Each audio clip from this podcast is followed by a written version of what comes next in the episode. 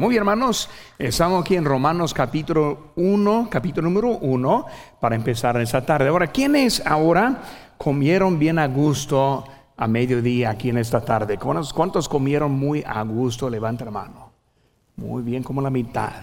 Pues como la mitad va a estar contento con un mensaje poco largo y la otra mitad va a tener buen hambre cuando terminamos. Muy bien, nomás quería saber cómo estamos para iniciar ese momento. Hermanos, estamos viendo este, esta carta de Romanos, que es una buena carta. Para mí es una de las cartas favoritas que yo leo. Me gusta mucho la doctrina que está dentro, me gusta mucho la información, me gusta mucho el corazón del apóstol Pablo. Y nosotros ya estamos en la tercera lección. Primera fue acerca del mensajero siendo Pablo, también la manera de él. Él fue un cristiano ejemplar. Su motivo ya hemos visto y ahora estamos viendo la confianza que hay en el Evangelio. Cuando llegamos aquí al versículo número 16, vemos una frase que es poco rara para hablar acerca de lo que es el Evangelio, cuando dice, no me avergüenzo, no me avergüenzo.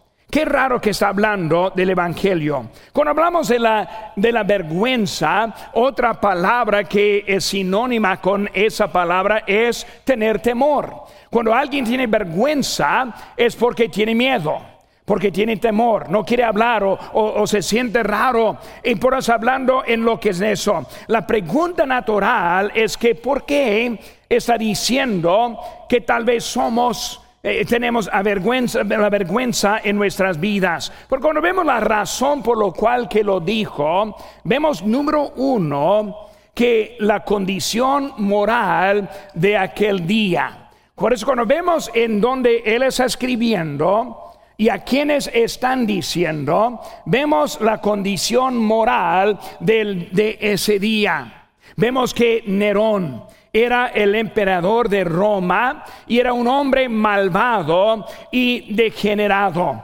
Vemos que es un hombre con mucha maldad hablando de él. Roma fue el centro de la vida malvada y la mayoría de los líderes políticos vivían perversamente. Por eso todo lo que hacían ellos era al contrario de los valores cristianos los valores, valores bíblicos. Hermanos, si uno está siguiendo la política, va a ver hoy en día que es el ambiente en que nosotros estamos viviendo.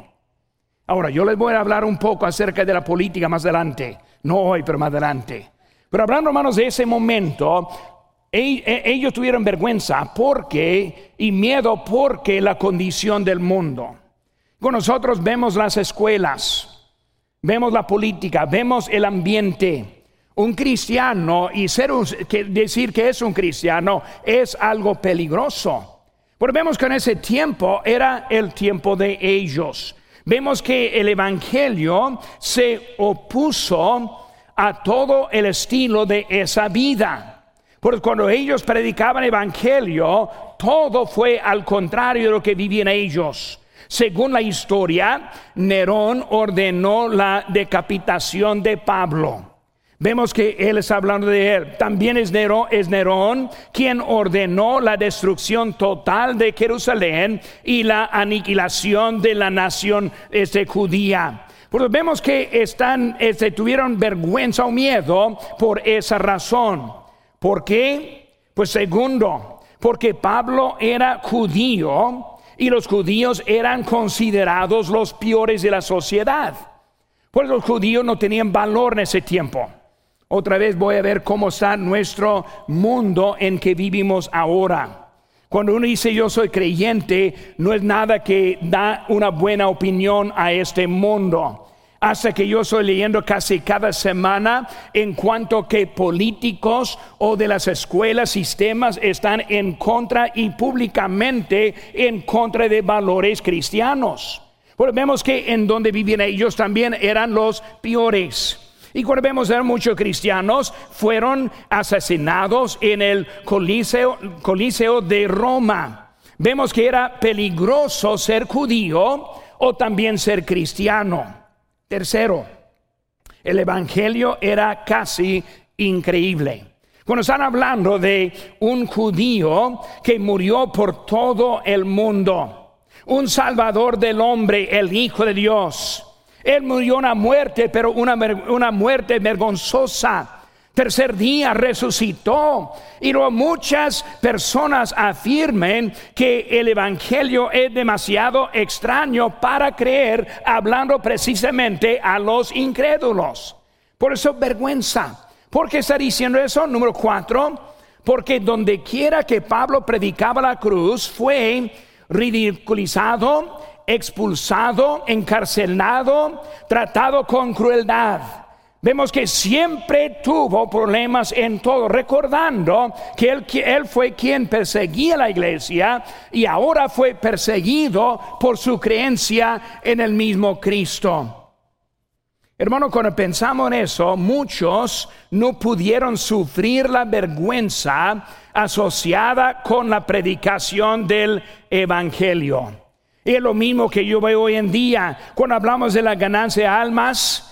Pues este un momento que debemos tener más valor, muchas veces vemos que hay algo de miedo con nosotros. Pero cuando vemos lo que dijo Pablo en 1 Corintios 1:18, dice, porque la palabra de la cruz es locura a los que se pierdan, pero a los que se salvan, esto es a nosotros, es poder de Dios. Volvemos, hermanos, que Él está hablando de esa vergüenza. Vemos también, hermanos, el compromiso, el compromiso al Evangelio.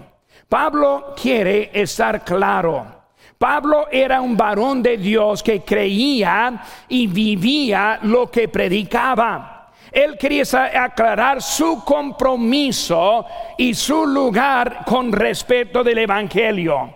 Por eso hablando directo en eso. Hay peligro, hermanos, cuando no está clara nuestra posición en Cristo. Nunca debe ser dudas a los que están alrededor de nosotros quiénes somos. Nunca debe ser dudas con los que están trabajando. Nunca debe ser dudas con sus vecinos. Todos deben ver una diferencia con su vida. Es por eso que predicamos mucho acerca de nuestra conducta en Cristo. Sí es algo importante, porque el mundo nos ve y forma su opinión acerca de nosotros. El negocio, ser justos ser hombre de su palabra. Cuando se comprometa algo, hay que hacer, hacerlo. ¿Por qué? Porque el mundo está viendo cómo nosotros somos en este mundo. ¿Qué sabía Pablo? Que lo que hizo seguir adelante para Dios. Él tenía el Evangelio que le emocionó, y lo mantuvo conduciendo por todo el mundo, predicando el mismo mensaje odiaba por muchos. Por eso él ahora está bien emocionado en lo que está haciendo. La respuesta se encuentra, hermanos, en las verdades que Pablo nos revela sobre el Evangelio. Por eso vamos viendo, hermanos, esta tarde. Pablo nos recuerda que tenemos, que nosotros tenemos un Evangelio que vale la pena compartir. Para mí ese mensaje es muy bueno para este momento, porque esa es la semana que queremos estar compartiendo en gran manera el Evangelio. Por eso, hermano, en sus notas que tiene en la mano, quiero ver que hay cinco mensajes en esos dos versículos acerca del Evangelio que Él está dando. Pero siguen conmigo, hermano. Número uno, vemos el primer mensaje es el poder del Evangelio el poder del Evangelio. Bueno, cuando hablamos del poder del Evangelio, vemos que dice la Biblia que es el, el Evangelio es el poder de Dios. El Evangelio es el poder de Dios. Hermanos, el poder significa la fuerza, la energía que mora en Dios. Por eso Dios hablando de es poder. El Evangelio es poder. Por eso es poder y vemos ese poder que hay, es el poder en la creación. En Colosenses 1.16 dice, porque en Él fueron creado, creadas todas las cosas, las que hay en los cielos y las que hay en la tierra, visibles e invisibles, sean tronos, sean dominios, sean principados, sean potestades, todo fue creado por medio de Él y para Él. Estamos hablando de su poder inmenso en la creación.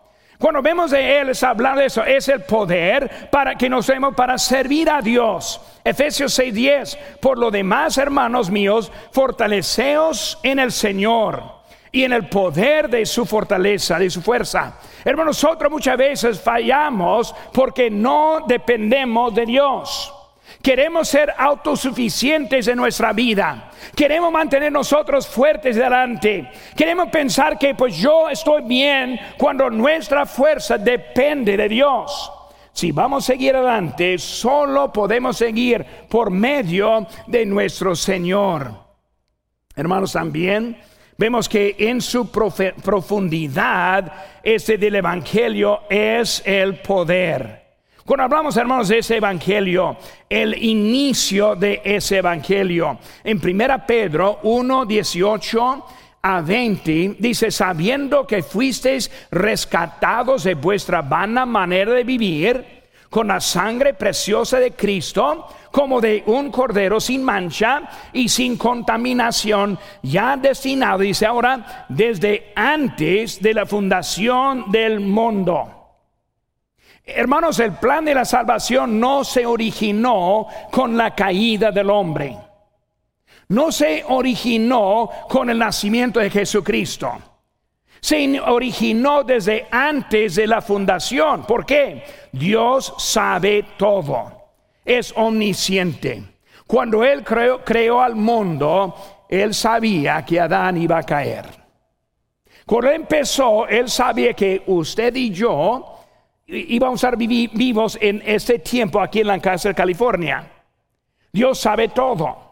Por eso desde antes de la creación ya tuvo formado el Evangelio y el plan para rescatarnos a nosotros del pecado.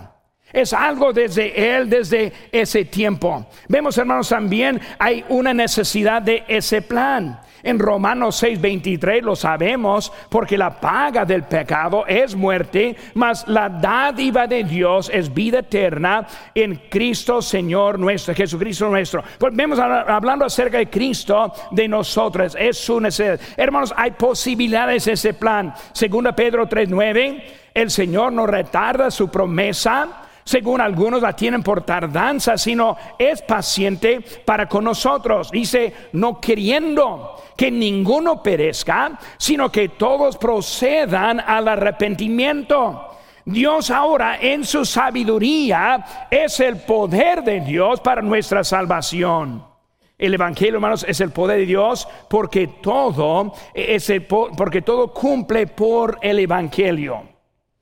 Si vamos a poder estar con Dios es por el Evangelio. Si vamos a escaparnos de la ira de Dios es por el Evangelio. Si vamos a estar bien con Dios es por el Evangelio. Es el fin de todo. Por eso hablando de es poder de Dios porque es la forma que Él nos ha rescatado a nosotros en el Evangelio. Vemos también en hizo B, Dios no estaba obligado al Evangelio no estaba obligado. Cuando hablamos de evangelio, que es la muerte, sepultura y la, resurrección del, del Señor, según las escrituras, no fue lo único. Por eso cuando hablamos de Dios, Él escogió este plan para nosotros. Dios es todopoderoso. Dios puede y hace todo lo que Él quiere. Él nos ha obligado a usted, nos ha obligado a mí. Hay que tener cuidado cuando decidimos reclamar promesas a Dios. ¿Por qué? Porque Dios no nos debe nada. Todo es por su gracia. Señor, yo te pido, no le reclamo.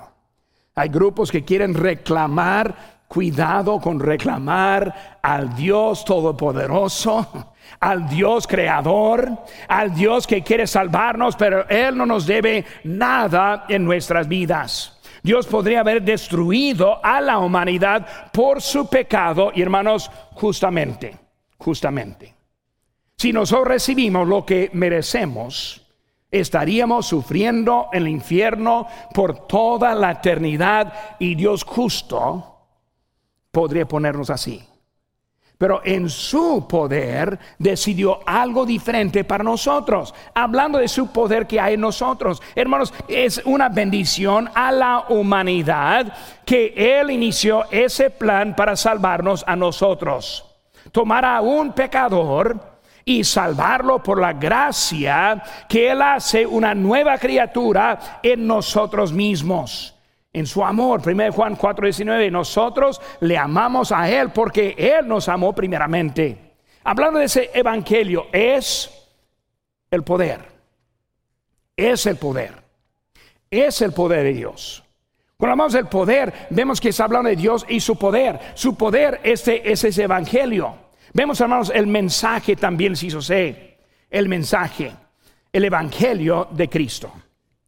Cuando hablamos de ese evangelio, hay otros evangelios. Por estar refiriendo aquí a un solo evangelio, obviamente el evangelio de Cristo. Pero cuando hablamos del evangelio, hay, hay un evangelio de la religión. La religión tiene la idea de, este, de una eh, vuelta, una nueva página. Cuando habla de la religión es hacer algo nuevo. Cuando este es, no es el evangelio bíblico de Cristo. El materialismo dice, tu valor está determinado por lo que tienes. la ganancia es la meta de la vida. Por eso el materialismo vemos que los ricos tienen más valor que los pobres. Es el evangelio del materialismo, el evangelio del liberalismo yo estoy bien, tú estás bien, Dios nos acepta como somos y nos llevará al cielo si el cielo realmente existe. Así es el liberalismo. No hay bien, no hay mal. Es simplemente su forma de pensar. Y lo vemos en nuestro mundo como nunca. Vemos católicos promoviendo el aborto. ¿Me entienden? Y quieren seguir en sus ritos y lo siguen. Pelosi, su, Pelosi en su este, iglesia ya en San Francisco dijo, no le vamos a dar la, la Santa Cena para ellos porque tú estás promoviendo, pero bien promoviendo el aborto. Ella deja esa iglesia, va a otra que le va a dar. Por eso, hermanos, vemos que la religión este, y la, el liberalismo, todo está bien y todo es de opinión. La sociedad, evangelio, sociedad, haz lo que quieras porque la vida está corta. Ese debe seguir la vida, usarla porque la vida está corta. Hermanos, hay, advertencia de otros evangelios. Gálatas 1.8 dice, mas si aún nosotros, un ángel cielo, os anunciare otro evangelio diferente del que os hemos anunciado, sea anatema. Si un hombre dice, Dios me dijo, él no es de Dios si habla de otro evangelio. Si un ángel le aparezca con otro evangelio, no es un ángel de Dios. Hay un evangelio, la palabra nos enseña, es el único que hay. Por eso estamos hablando de ese evangelio que tiene poder con nosotros. Segundo, hermanos, vemos el propósito del evangelio. ¿Cuál es el propósito? Inciso A, el significado del evangelio. Buena pregunta. ¿Por qué daría Dios a su hijo por tu hijo? ¿Por qué daría Dios a su hijo por mi hijo? Muy interesante para pensar. ¿Cómo es que Dios hace hasta que nosotros, ni nosotros podríamos entender? Si alguien puede explicarme, explicarme fácilmente esa pregunta, deme su hijo y voy a sacrificarlo para otro. Nosotros no entendemos ese tipo de amor, pero vemos que en realidad es simplemente su amor. Porque de tal manera amó Dios, esa palabra, esa frase, de tal manera, de tal manera que él daría su hijo por el suyo. Una manera que nosotros podemos comprender con nuestra manera de pensar. Su plan y su propósito, redimir lo que Él dio vida. Él que redimir a los que dio su vida. Los animales, bestias, fueron creados con este vida, pero el hombre es el quien recibió el aliento de vida. Dios nos dio algo a nosotros diferente que los animales. Y disculpe, hermanos, hay una diferencia entre el ser humano y el animal. Nunca me emociono mucho cuando están rescatando perros y gatos de un diluvio, cuando hay seres humanos muriéndose. Y ni dicen nada de los miles que murieron, pero los pobres gatitos no. Hermanos, nosotros tenemos valor, el aliento de vida. No se encuentra, no, no, ando en la noche matando a perros, no, no se preocupen. Pero hermanos, el alma vale más que la vida. Y el animal no tiene alma, pero el humano sí. Vemos que es el Evangelio que está hablando. Un propósito, un significante en eso. El, hombre fue hecho con ese, un, como un ser viviente.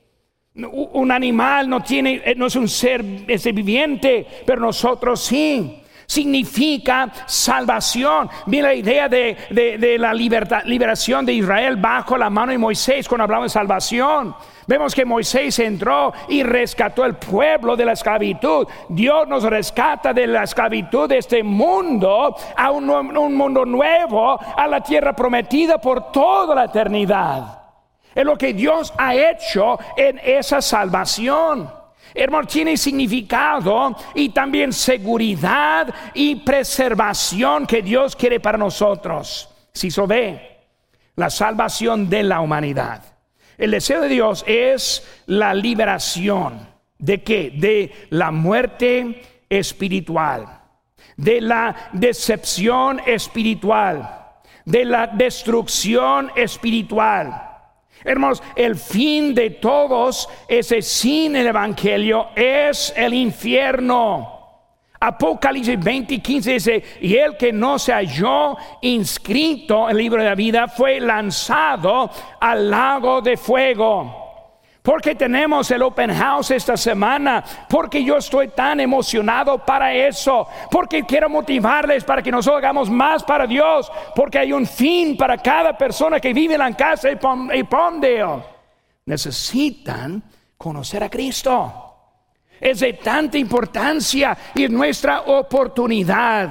El propósito del Evangelio es cambiar el destino del hombre. Todos no son destinados. Todos decidimos nuestro destino. Cada uno puede aceptar. Cada uno puede rechazar. Muchos no reciben porque no saben. Necesitan alguien que les puede explicar. Mi vecina hace pocos meses atrás perdió su esposo. Y yo hablando con ella, nunca me dio, su, esposo nunca me dio oportunidad de hablarle de Cristo. Ella me dio la oportunidad. Ella me dijo en la primera vez su vida que había oído el Evangelio de Cristo. Hay otros así. Necesitan conocer a Cristo como su Salvador. Es la salvación. Hermanos, hay gozo en la salvación. La salvación quita la preocupación en dónde vamos a pasar la eternidad. Quiero que cantemos, hermanos, ahora y yo voy a ser el eh, voy a dirigir la música en esta tarde, hermano. Isaías le, permito de vez en cuando, pero voy a dirigir ahora, hermanos. Quiero cantar ahora rápidamente el vivo. Él vive. Muy bien, aquí está la, la letra. A Cristo vivo, a Cristo vivo sirvo. Conmigo, hermano, vamos a cantar. Al Cristo vivo sirvo y en el mundo está. Aunque otros lo negaren, yo sé que Él vive ya. Su mano tierna veo, su voz consuelo da. Y cuando yo le llamo, muy cerca está. Él vive, Él vive, hoy vive el Salvador. Conmigo está y me guardará mi amante redentor. Él vive, Él vive, me imparte salvación. Sé que Él viviendo está porque vive en mi corazón. Hermanos, servimos a un Dios vive, vivo, que vive para nosotros para toda la eternidad. Una esperanza que el mundo no entiende. Un fin que el mundo va, no va a encontrar, menos que da su vida al Señor. Número tres, hermanos. El plan del Evangelio el plan del Evangelio. Hermanos, la forma en que se activa. Cuando hablamos de Evangelio, hermanos, hay una forma en que se activa. Vemos aquí, hermano, nuestro texto dice, a todo aquel que cree. La forma de aplicarla, de activarla, es creer. No involucra ritos religiosos, no involucra ni una obra. Efesios 2, 2, 8 y 9 nos dice, por gracia somos salvos. Hermanos, es un producto de fe solamente.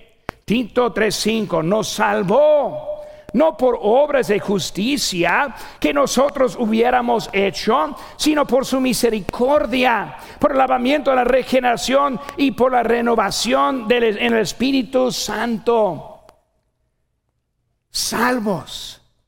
Siempre voy a predicar las obras. Debemos vivir para Dios. Debemos ser activos en nuestra fe. Pero nuestra fe viene de Dios, regalo de Él para toda la eternidad. ¿Sabe qué, hermanos? Están mirando a un hombre destinado para vivir para siempre. Increíble. Nunca, ni una condenación hay en Cristo Jesús. Los que tenemos Cristo en el corazón tenemos vida perpetua para siempre. Algo, hermanos, que vemos en ese evangelio, no me avergüenzo del evangelio. Hermanos, hizo ver, la gente quiere ser autosuficiente. La gente quiere ser autosuficiente. La gente quiere poner su propia fuerza. Dios hace tu su parte y yo la mía. Una idea que pensamos que yo tengo, no, mi única parte es activarla en lo que creo que es el Señor Jesús y solo en Él. No hay ni una manera para tener la salvación. No puede ser su parte. No necesita nuestra ayuda. No quiere nuestra ayuda. Él nos salva y nos guarda. Seguridad. Siempre dice, pero pastor, si alguien matara, ¿sería salvo? Pero pastor, si alguien se suicida, siempre vienen las preguntas. Déjeme contestarlo muy bien, bien directo. Dios nos salva para siempre. La salvación es eterna. ¿Puede perderla? No. Nunca. Porque no es de nosotros, nunca vino de nosotros, nunca es de nosotros, siempre es de Él. Es poder de Dios. Si Él no tiene poder para guardarme, ¿cómo es el poder que Él tiene? Es el poder de Dios para nosotros. Número cuatro, hermanos. La promesa del Evangelio. La promesa del Evangelio. Hermanos, hizo suficiente para cada persona del mundo. La salvación no está limitada solo para los que ya no viven. Los muertos, solo los que murieron en Cristo, tienen la salvación y los demás condenados, limitados. No hay oportunidad para ellos. Para los vivos no hay límite. No hay límite. Cualquier persona, Chapo Guzmán, Guzmán, hasta Chapo Guzmán. no hay límite de uno que puede ser perdonado de sus pecados. Porque la gracia es el poder de Dios. Es como Él nos salva en nuestra vida. Es, es suficiente para todos. En Juan 3:15, para que todo aquel que cree, menos el chapo, no se pierda, mas tenga vida eterna. ¿Lo que dice? Todo aquel. El problema es que usted piensa que es mejor que el Chapo.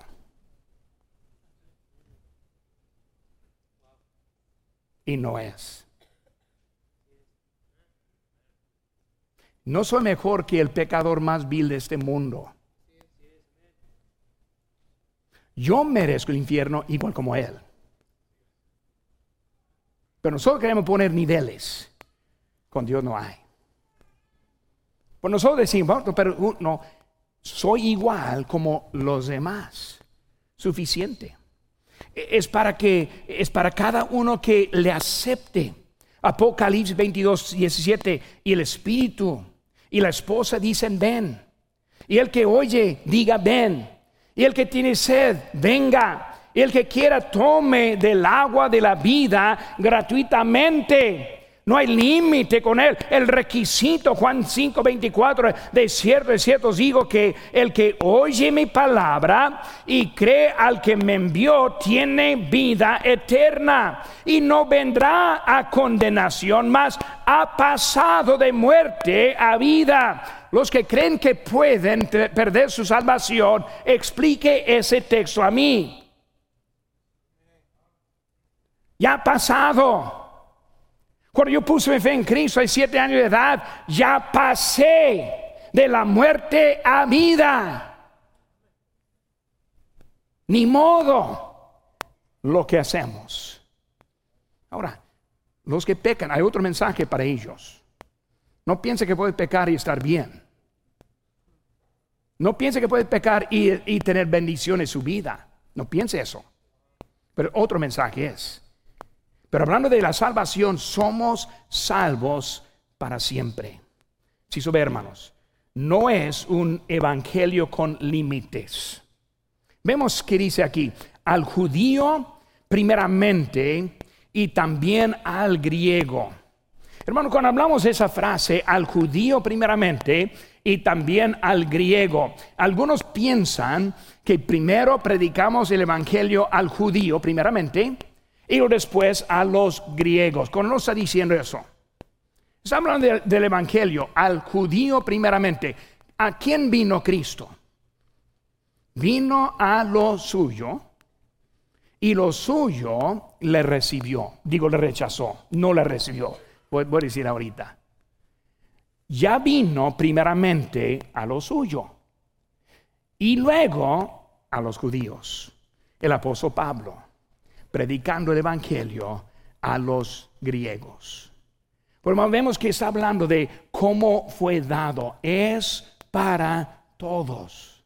Con Dios no hay aceptación de personas. Dios es el que está dando. Eh, eh, ese ya fue dado al judío. Dice aquí en versículo en Juan 11, 1, 11, a los suyos vino y los suyos lo recibieron, mas a todos los que le recibieron, a los que creen su nombre, les dio potestad de ser hechos hijos de Dios. Es para todos sin límites.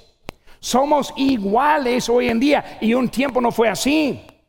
Israel fue un pueblo escogido, apartado. En todo Antiguo Testamento era del pueblo de Israel. Ahora es todo el mundo.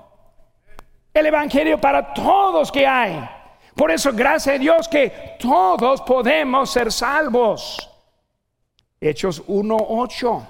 Pero recibiréis poder cuando haya venido sobre vosotros el Espíritu Santo y me seréis testigos que Jerusalén, Judea, Samaria y hasta lo último en la tierra, todo junto, toda la misma vez, todo para hacerlo. Nosotros en tres semanas más tenemos la conferencia misionera para enviar más misioneros porque tenemos, eh, queremos ver a ellos salvos también. Es para todos sin límite.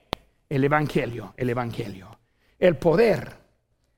el poder del Evangelio, el propósito, el plan, la promesa. Número cinco, hermanos, el producto. El producto del Evangelio. ¿Qué es lo que hace el Evangelio? Lo más sencillo y lo más fácil para entender es vida eterna. Pero no solo vida eterna. Sí, so, hermanos, la vida cambiada del creyente. Ese mismo evangelio que me salvó, también me cambió nos cambia, nos hace diferentes en nuestra vida. Es ese evangelio nos cambió. Dios, e, ese, tenemos este problemas en nuestras vidas. El hombre piensa que está bien y que Dios le acepta. El hombre piensa yo soy bien, hablando otra vez del Chapo. No, él no está bien, él, va al infierno, él debe estar allá. Pero yo no. Los calvinistas, una cosa interesante, siempre son otros que no son los elegidos. Yo en mi vida no he, conocido ni un, calvinista que ha dicho, yo soy uno destinado a infierno. Ni una vez. Siempre es otro. Piensa que están bien. Piensa que todo está bien con ellos, pero con otros no. El hombre está equivocado, no puede producir la justicia en su voluntad ni tampoco en sus obras. La fe es el mensaje del Evangelio. Dios nos salva por su poder, por su poder. La vida en Cristo produce la vida cambiada. Es lo que vemos en 2 Corintios 5:17. De modo que si alguno está en Cristo, nueva criatura es. Las cosas viejas pasaron y aquí todas son hechas nuevas. Gracias a Dios que no nos deja igual. Cuando alguien no puede cambiarse, necesita conocer el Salvador que yo conozco. Porque Él sí me cambió. Él me dio un nuevo propósito de la vida. Es Él quien me mantiene delante. Es de Él totalmente. Hay que conocerle. Hay que saber quién es que hace diferencia en nuestras vidas. La vida que viene de Dios. Segunda Corintios 5, 18, siguiente versículo 17.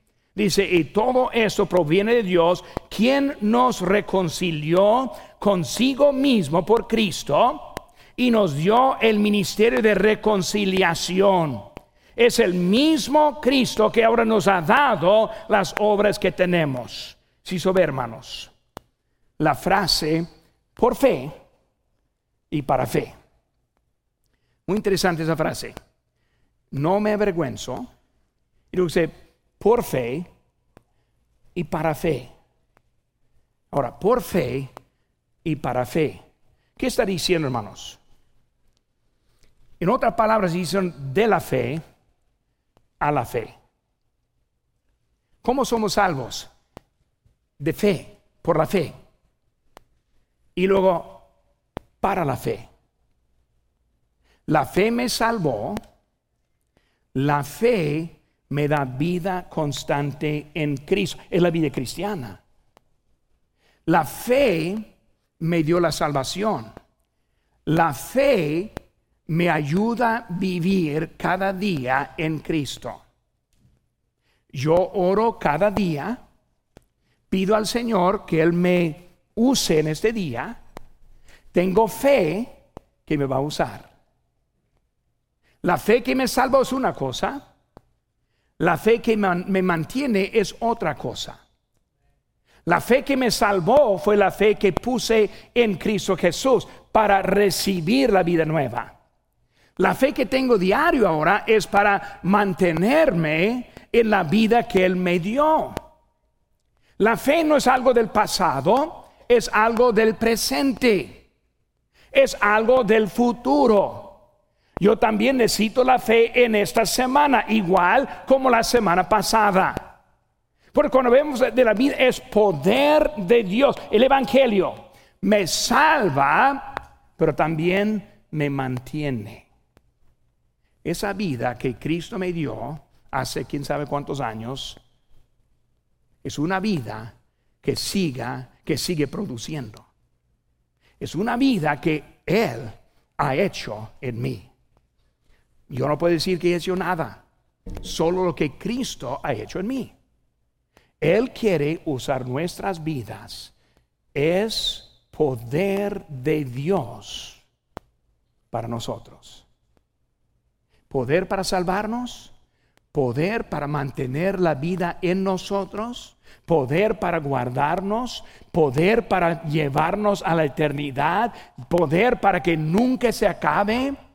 Ese poder es algo tremendo en lo que Él está diciendo en todo eso. Salvación. En, Efesios 2, 8 a 10. Como yo hacemos 8 y 9, porque por gracia sois salvos por medio de la fe. Versículo 10 dice, porque somos hechura suya, creados en Cristo Jesús para buenas obras, las cuales Dios preparó de antemano para que anduviésemos en ellas. Desde antes de la fundación del mundo, Él sabía que nosotros íbamos a estar aquí juntos en esta noche. Maestros de grupos de crecimiento, maestros de clases de niños, los que están cantando en el coro, los que están extendiendo la bienvenida, los que están este, este, hablando con los que, van a, que necesitan ser salvos, los del estacionamiento, los de las guarderías. ¿Qué estoy diciendo, hermanos? Todos somos puestos con propósito de Dios desde antes de la fundación del mundo. Yo soy el pastor hispano aquí, pero hermanos, yo no soy nadie menos que ustedes tengan su parte. No soy nadie para el domingo próximo. Si yo voy a venir preparado, si voy a orar, voy a, voy a predicar exactamente lo que yo creo que Dios quiere para nosotros próximo domingo. Voy a estar preparado, voy a estar en mi lugar. Pero hermanos, ese mensaje no vale nada, menos que hay otros presentes. Yo, tengo mucho límite en quienes puedo traer solo. ¿Qué estoy diciendo, hermanos? Todos con un propósito, mismo poder que está en el pastor hispano, está en cada miembro de nosotros hoy en día. No me avergüenzo del Evangelio. Entrando en la escuela, que no tengan vergüenza. En su trabajo, que no tengan vergüenza. Con sus vecinos, que no tengan vergüenza. Con los de la calle, que no tengan vergüenza. Con el mesero cuando está comiendo, no tenga vergüenza. Es el poder de Dios. Si van a ser salvos, va a ser igual como nosotros recibimos a Cristo también. Ese evangelio es el poder de Dios porque es la única forma que Él va a rescatar a esta, a esta humanidad. No hay otro plan segundo para Él. Es el Evangelio en que nosotros estamos involucrados.